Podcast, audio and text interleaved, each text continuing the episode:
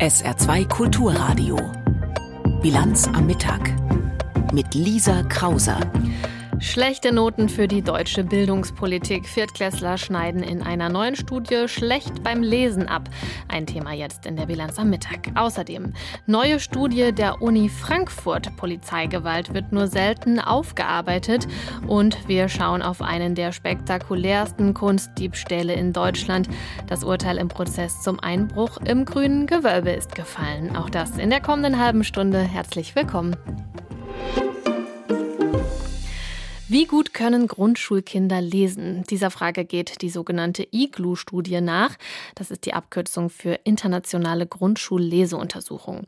Die Studie schaut also, wie gut Schülerinnen und Schüler der vierten Klassen lesen und Texte verstehen können.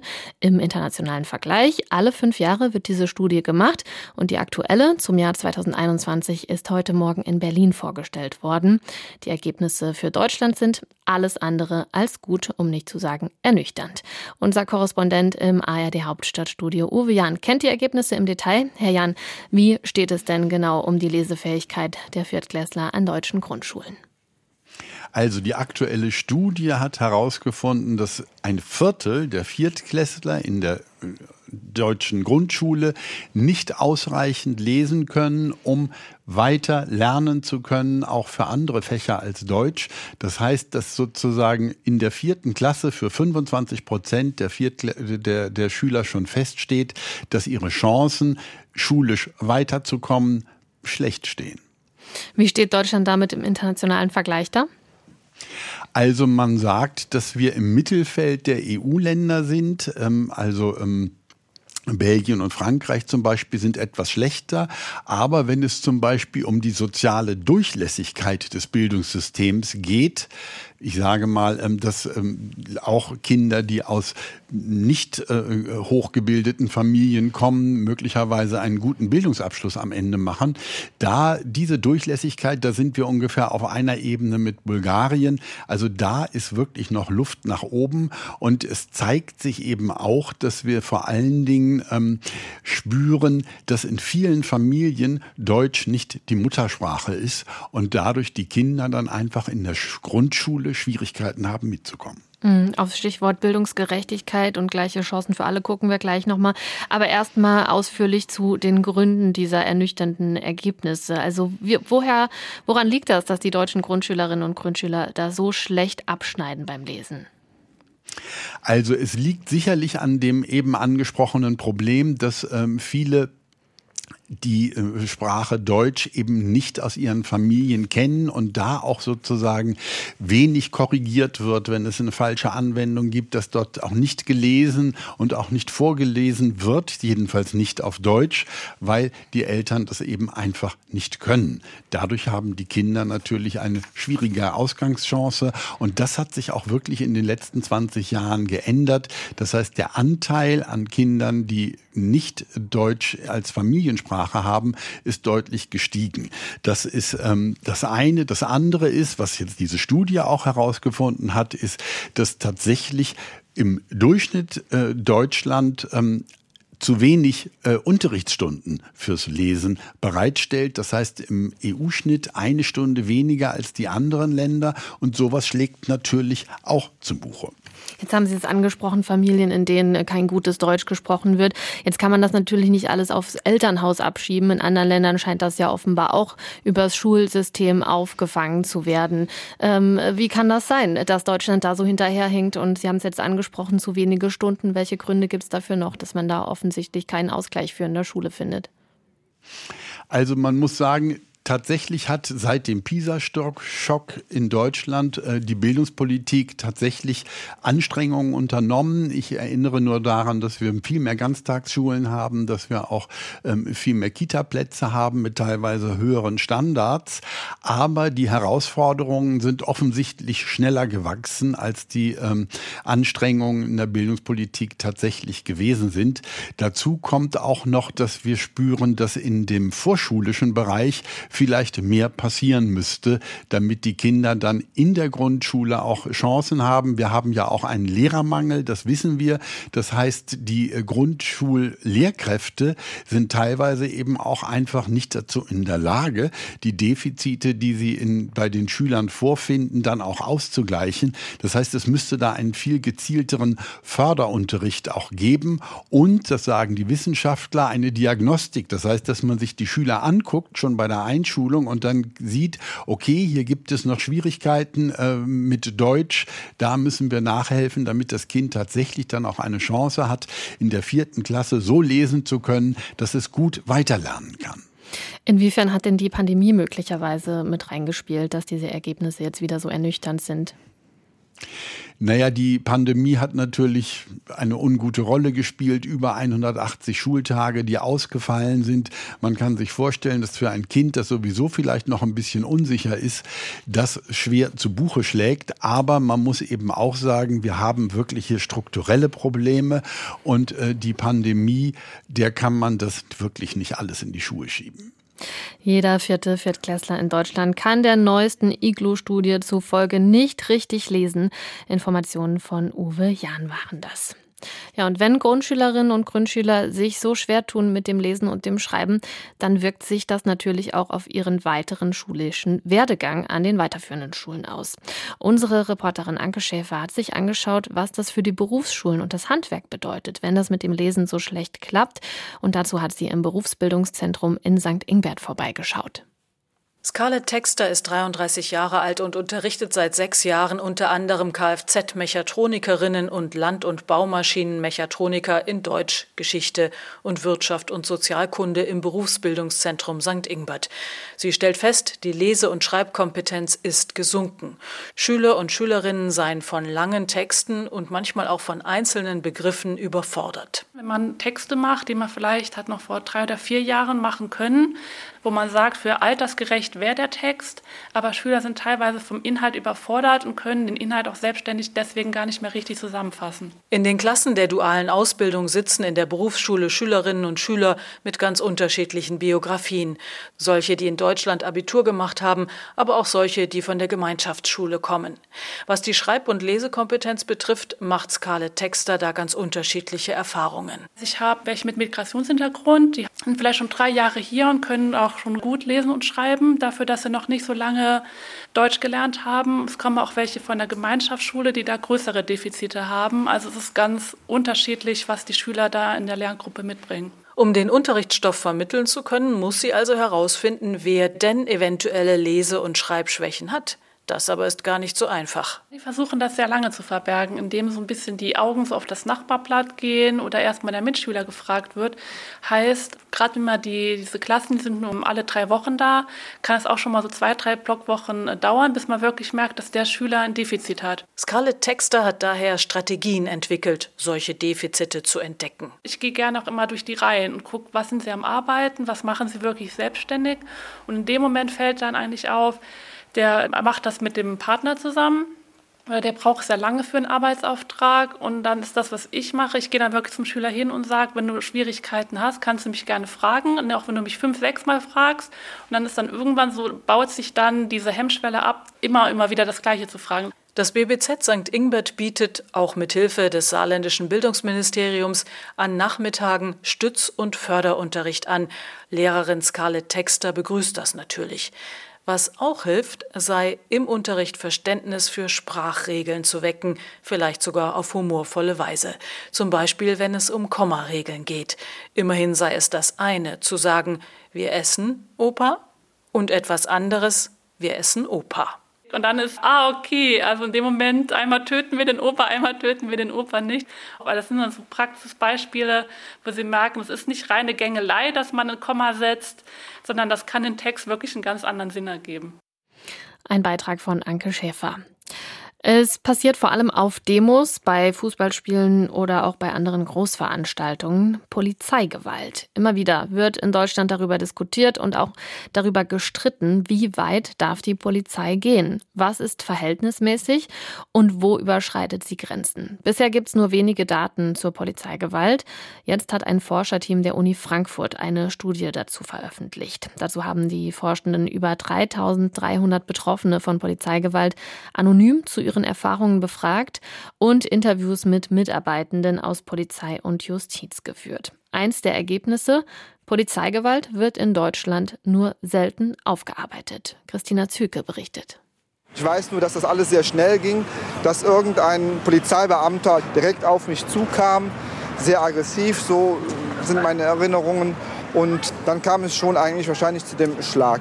Auch Sven Wille hat an der Studie teilgenommen. Er steht an einem Kreisverkehr in der Nähe des Kölner Doms. Hier wurde er von Polizisten zu Boden geworfen, geschlagen und getreten.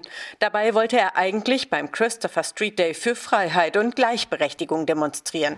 Das hinterlässt auf jeden Fall tiefe Spuren, also dass man kein Vertrauen mehr hat in die Polizei, aber auch in den Rechtsstaat nicht mehr. Denn es dauerte vier Jahre, bis vor Gericht geklärt war, dass Sven Unrecht geschehen war. Für ihn eine qualvolle Zeit. Tobias Singelnstein hat für die Polizeistudie der Uni Frankfurt gemeinsam mit drei Kolleginnen fünf Jahre lang geforscht. Er bestätigt Sven Willes Erfahrungen. Betroffene von Polizeigewalt hätten kaum eine Chance im deutschen Justizsystem. Und für die Betroffenen stellt sich das häufig sogar als so eine Art sekundäre Viktimisierung, also eine zweite Opferwerdung da, wenn sie feststellen müssen, dass ihnen überall mit Misstrauen begegnet wird und nicht anerkannt wird, was ihnen da widerfahren ist. Gleichzeitig, so Kriminologe Singelstein, sei er überrascht, wie wenig Problembewusstsein Polizei und Justiz hätten. Beispielsweise dafür, dass wer in Deutschland Polizeigewalt anzeigen wolle, nur zur Polizei gehen könne.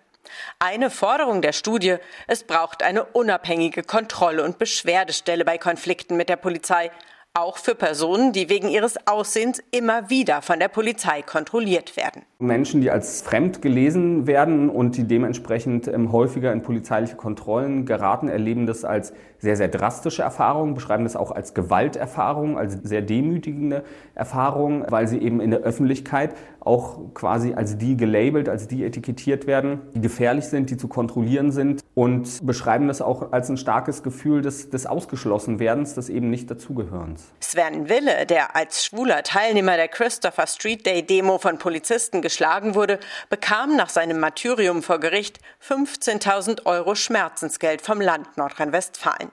Trotzdem sagt er, leide er bis heute unter den Folgen. Ich traue mich bis heute nur sehr schwer raus, obwohl ich eigentlich ein sehr starker Mensch bin, würde ich so behaupten. Er ist froh, sagt er, dass durch die Studie die Betroffenen eine Stimme bekommen. Informationen von Christina Zülke waren das. Es hatte was von einer Netflix-Serie, nur dass es für das betroffene Museum in der Realität alles andere als unterhaltsam war. Der Juwelendiebstahl aus dem Grünen Gewölbe in Dresden, Sachsens berühmtem Schatzkammermuseum, der ist jetzt dreieinhalb Jahre her. Das war einer der spektakulärsten Kunstdiebstähle in Deutschland. Jetzt hat das Landgericht Dresden fünf junge Männer aus dem Berliner Remo-Clan verurteilt wegen eines Deals, also einer Absprache mit der Staatsanwaltschaft Dresden, zu relativ milden Freiheitsstrafen. Der sechste Angeklagte ist freigesprochen worden. Unser Dresden-Korrespondent Arndt Groß hat den Prozess verfolgt. Wie genau sehen die Urteilssprüche aus? Also neben dem Freispruch gab es vier Jahre Jugendhaft als unterste Grenze, sage ich jetzt mal, und sechs Jahre und drei Monate nach Erwachsenenstrafrecht für einen der beiden Hauptangeklagten. Und dann gab es noch sechs Jahre, zwei Monate. Also das bewegte sich alles so in diesem Bereich, was die angeklagten Täter da bekommen haben. Was weiß man denn mittlerweile? Wie sind die Männer damals vorgegangen? Also die Kurzversion ist, man ist hingefahren, ist über den Zaun geklettert, hat äh, das Fenstergitter durchtrennt und ist erstmal wieder weggefahren. Und eine Woche später ist man wiedergekommen, ist genau durch dieses Stück Fenstergitter hineingeklettert, hat das Fenster aufgehebelt, dann sehr gezielt zu einer Vitrine und hat dort die Vitrine mit einer Axt eingeschlagen, versucht alles zu raffen, was da drin war und ist dann wieder raus. Draußen wartete das Fluchtfahrzeug. Man hat ungefähr fünf Minuten gebraucht. Das konnte man im Prozess auch sehen. Da gab es eine Videovorführung aus den Beobachtungskameras. Und dann ist man davon gebraust über eine Fußgängerbrücke, über einen abgesperrten Bereich. Und eine Minute später war die Polizei da, aber hat dann nicht mal mehr die Rücklichter gesehen. Was weiß man denn über diesen Rembo-Clan, dem diese jungen Männer angehören? Der Remo-Clan, das sind Menschen, die irgendwann mal in den 80er Jahren aus dem Libanon über äh, Ostberlin nach Westberlin gekommen sind und äh, in deren Reihen sich relativ viele Männer kriminell betätigen. Nicht alle, muss man auch mal dazu sagen. Es gibt auch völlig Unbescholtene. Und die haben zum Teil relativ viel auf dem Kerbholz. Heute vor Gericht standen auch zwei Männer, die verurteilt worden sind, einen Diebstahl aus dem Berliner Bodemuseum äh, durchgeführt zu haben. Die haben eine Goldmünze von von unglaublicher Größe gestohlen und haben die dann über die S-Bahn-Gleise abtransportiert. Und von dieser Münze fehlt bis jetzt jede Spur. Also das mal so der Rahmen Überfälle. Da gibt es eine ganze Menge, was die auf dem Kerbholz haben und offensichtlich bewegen die sich in einer Parallelwelt, wo Recht und Gesetz für sie nicht gelten. Sind äh, mit diesem Urteil jetzt alle Fragen rund um diesen Fall geklärt, also der Prozess abgeschlossen? Naja, also die Staatsanwaltschaft Dresden sucht, äh, das hat sie gestern nochmal bekannt gegeben, noch einen oder zwei Hintermänner, nach denen sie fahndet. Denn in den Geständnissen, die es vor Gericht gab, wurde deutlich, dass da wohl noch andere im Hintergrund agiert haben und nach denen sucht man. In den Geständnissen wurden diese Namen nicht genannt, also sucht man nach diesen Männern noch. Das ist zum Beispiel noch völlig ungeklärt und ich habe immer noch die Frage, konnte man da ohne Insider rein in dieses Gewölbe? Woher wusste man, dass man an dieser Stelle einen toten Winkel in der Überwachungstechnik hat? Gab es da Insider? Das ist alles noch nicht geklärt. Diese Urteilssprüche sind ja durch einen Deal jetzt auch zustande gekommen. Wie sehen denn die Reaktionen jetzt auf diese Urteile aus? Naja, die Menschen sind natürlich empört, dass man solche Straftaten begehen kann und kriegt dann relativ milde Strafen. Äh, da stand ja deutlich mehr im Raum, aber ich glaube, man muss sich entscheiden. Entweder man möchte die äh, Beute wieder zurückhaben und sie zum Teil eben auch wieder ausstellen, oder man will diesen Rachegedanken. Beides zusammen hat man nicht bekommen. Man hatte keine Spur von der Beute. Um also an die Beute zu kommen, musste man diese Verabredung vor Gericht treffen.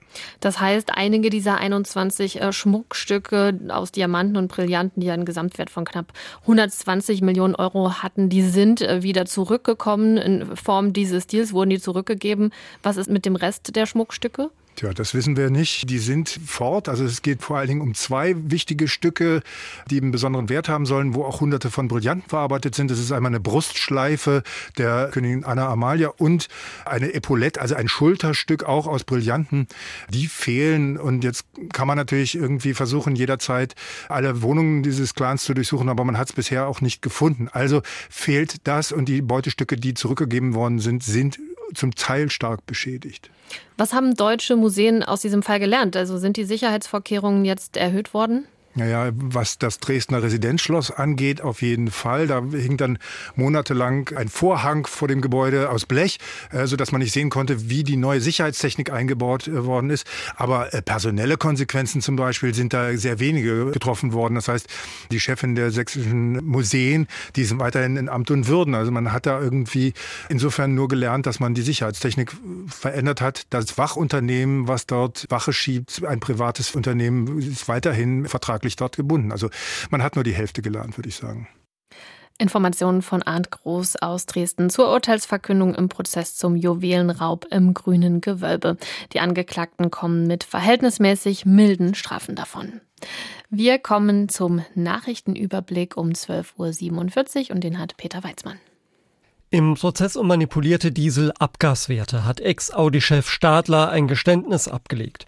Er habe die Möglichkeit gehabt einzugreifen, dies aber unterlassen. Das bedauere er sehr. Stadler wird vorgeworfen, den Verkauf von Audi-Fahrzeugen in Europa und den USA zugelassen zu haben, obwohl er über die illegalen Tricks bei den Abgasmesswerten Bescheid wusste. Das hatte er jahrelang bestritten. Das Landgericht München hatte ihm eine Freiheitsstrafe auf Bewährung in Aussicht gestellt, sofern er gesteht und 1,1 Millionen Euro zahlt. Das Urteil soll im Juni fallen. Im Saarland sind etwa 2500 fehlerhafte Mahnungen wegen der Grundsteuererklärung verschickt worden. Das teilte das Finanzministerium dem SR auf Anfrage mit. Grund dafür sei ein externer Programmierfehler, der auch andere Bundesländer betreffe. Laut Ministerium sollen die Betroffenen in den nächsten Tagen Korrekturschreiben erhalten. Wer dieses trotz einer abgegebenen Grundsteuererklärung nicht erhält, soll sich laut Ministerium in den nächsten Wochen beim zuständigen Finanzamt melden. Das Verschicken von Briefen soll nächstes Jahr mehr Geld kosten. Die Deutsche Post hat bei der Bundesnetzagentur beantragt, mehr Porto kassieren zu dürfen. Das Unternehmen macht den neuen Tarifabschluss und die hohe Inflation für gestiegene Kosten verantwortlich. Außerdem würden immer weniger Briefe verschickt. Das letzte Mal stieg das Porto Anfang letzten Jahres von 80 auf 85 Cent. Nachdem in Schiffweiler ein 17-Jähriger erschossen wurde, dauern die Ermittlungen an. Tatverdächtig ist ein 18-Jähriger. Nach den bisherigen Ermittlungen hatten sich der mutmaßliche Schütze, das Opfer und ein weiterer Jugendlicher in einem Keller aufgehalten. Dabei hatten sie eine scharfe Waffe. Wo diese herkommt, ist unklar.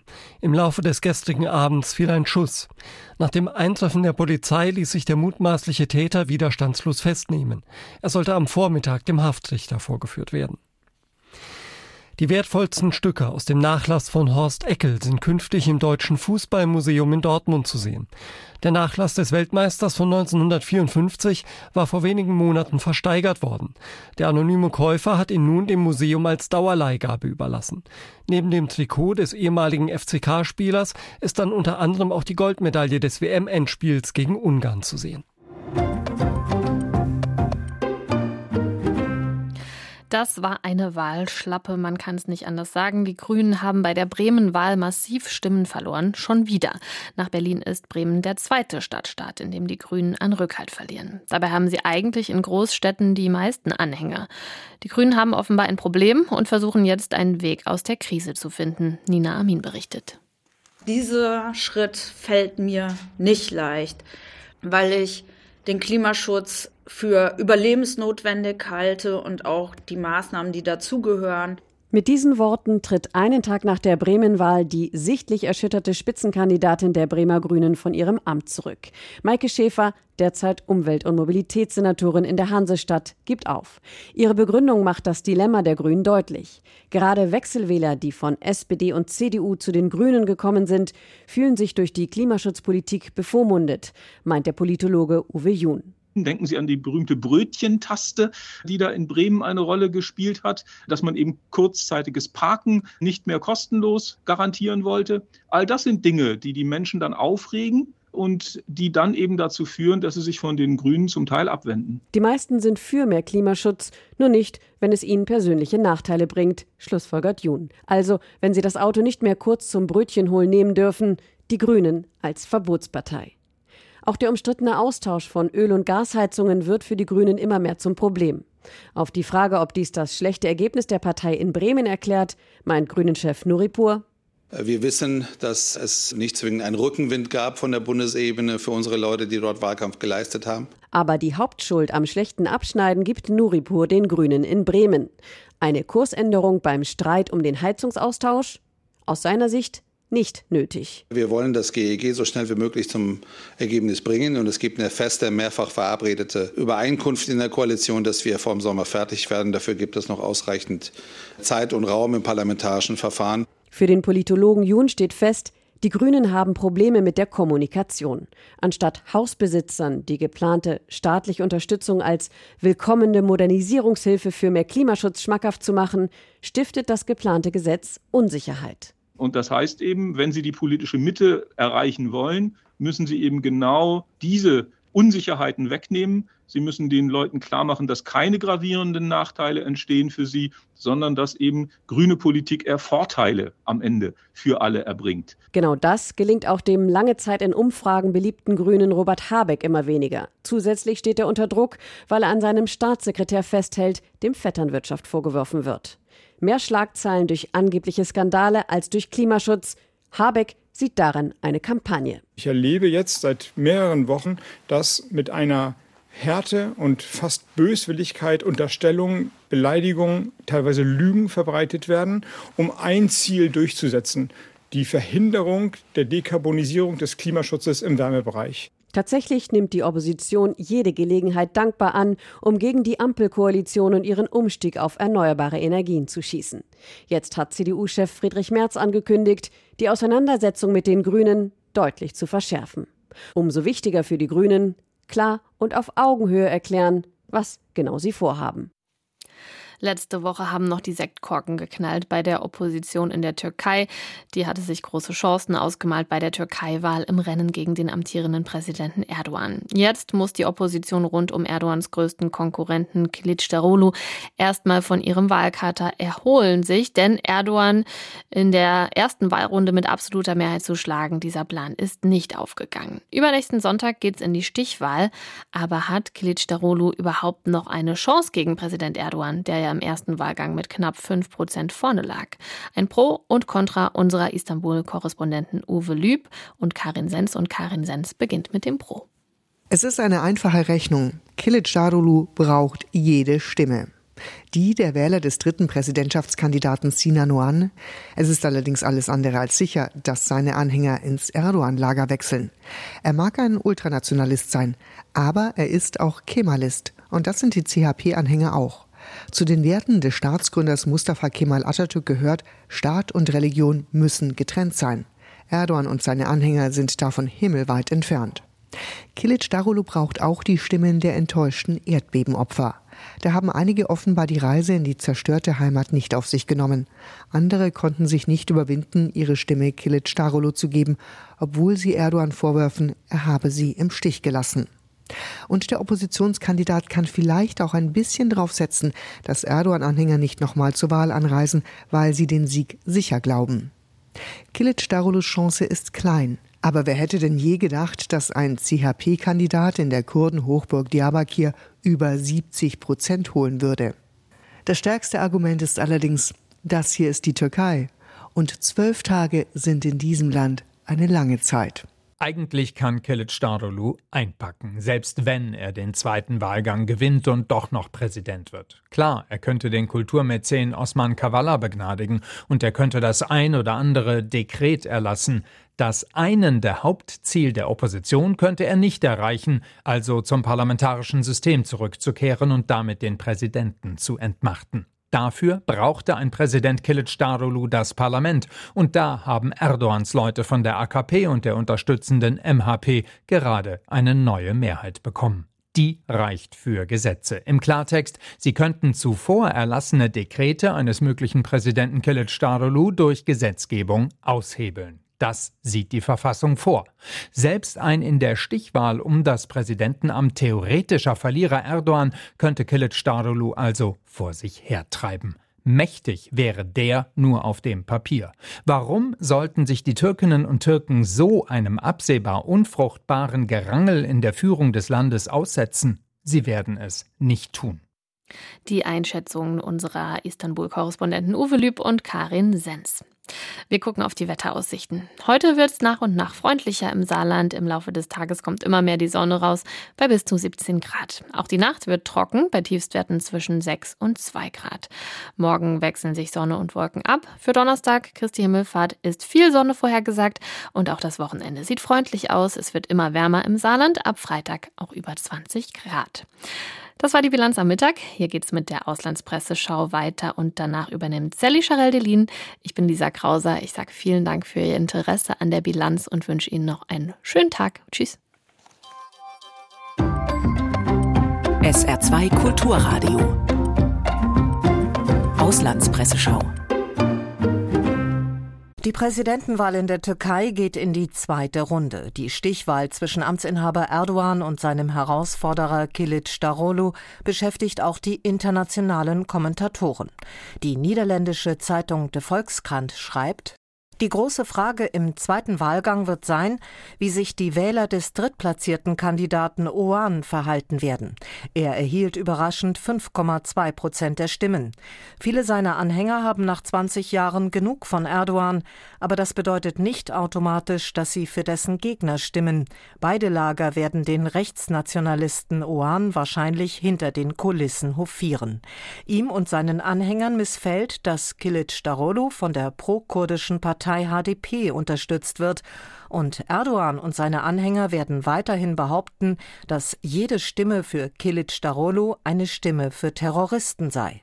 Auch die spanische Zeitung El País sieht den drittplatzierten Oan als Königsmacher. Präsident Erdogan hat nur knapp einen Wahlsieg im ersten Durchgang verfehlt, und ihm stehen alle Ressourcen des Staates und ein Großteil der Medien zur Verfügung.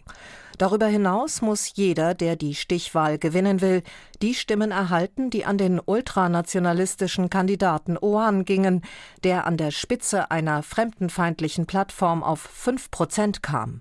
Die türkische Gesellschaft steht vor einer historischen Chance, ihren derzeitigen illiberalen Kurs aufzugeben. Die Opposition hat sich um Kilic Darolo geschart, der in der Lage wäre, Erdogans Nationalpopulismus zu beenden. Die tschechische Zeitung Pravo hält die Hoffnungen des Westens auf Veränderungen in der Türkei für unrealistisch. Der Westen hofft, dass ein Wechsel an der Staatsspitze die Türkei näher an den Konsens innerhalb der NATO heranrücken würde, auch was die Haltung zu Russland und den Ukraine-Krieg angeht. Man meint, die Einstellung Ankaras zum Westen könnte allgemein positiver werden. Doch da ist der Wunsch der Vater des Gedankens. Selbst bei einem Sieg des Oppositionskandidaten Kilic Darolu ist nicht zu erwarten, dass die türkische Außenpolitik in Übereinstimmung mit den Forderungen des Westens gebracht wird. Die Politik der Türkei an erster Stelle würde sich nicht allzu sehr ändern. Das waren Auszüge aus Kommentaren der internationalen Presse, zusammengestellt von Claudia Drews.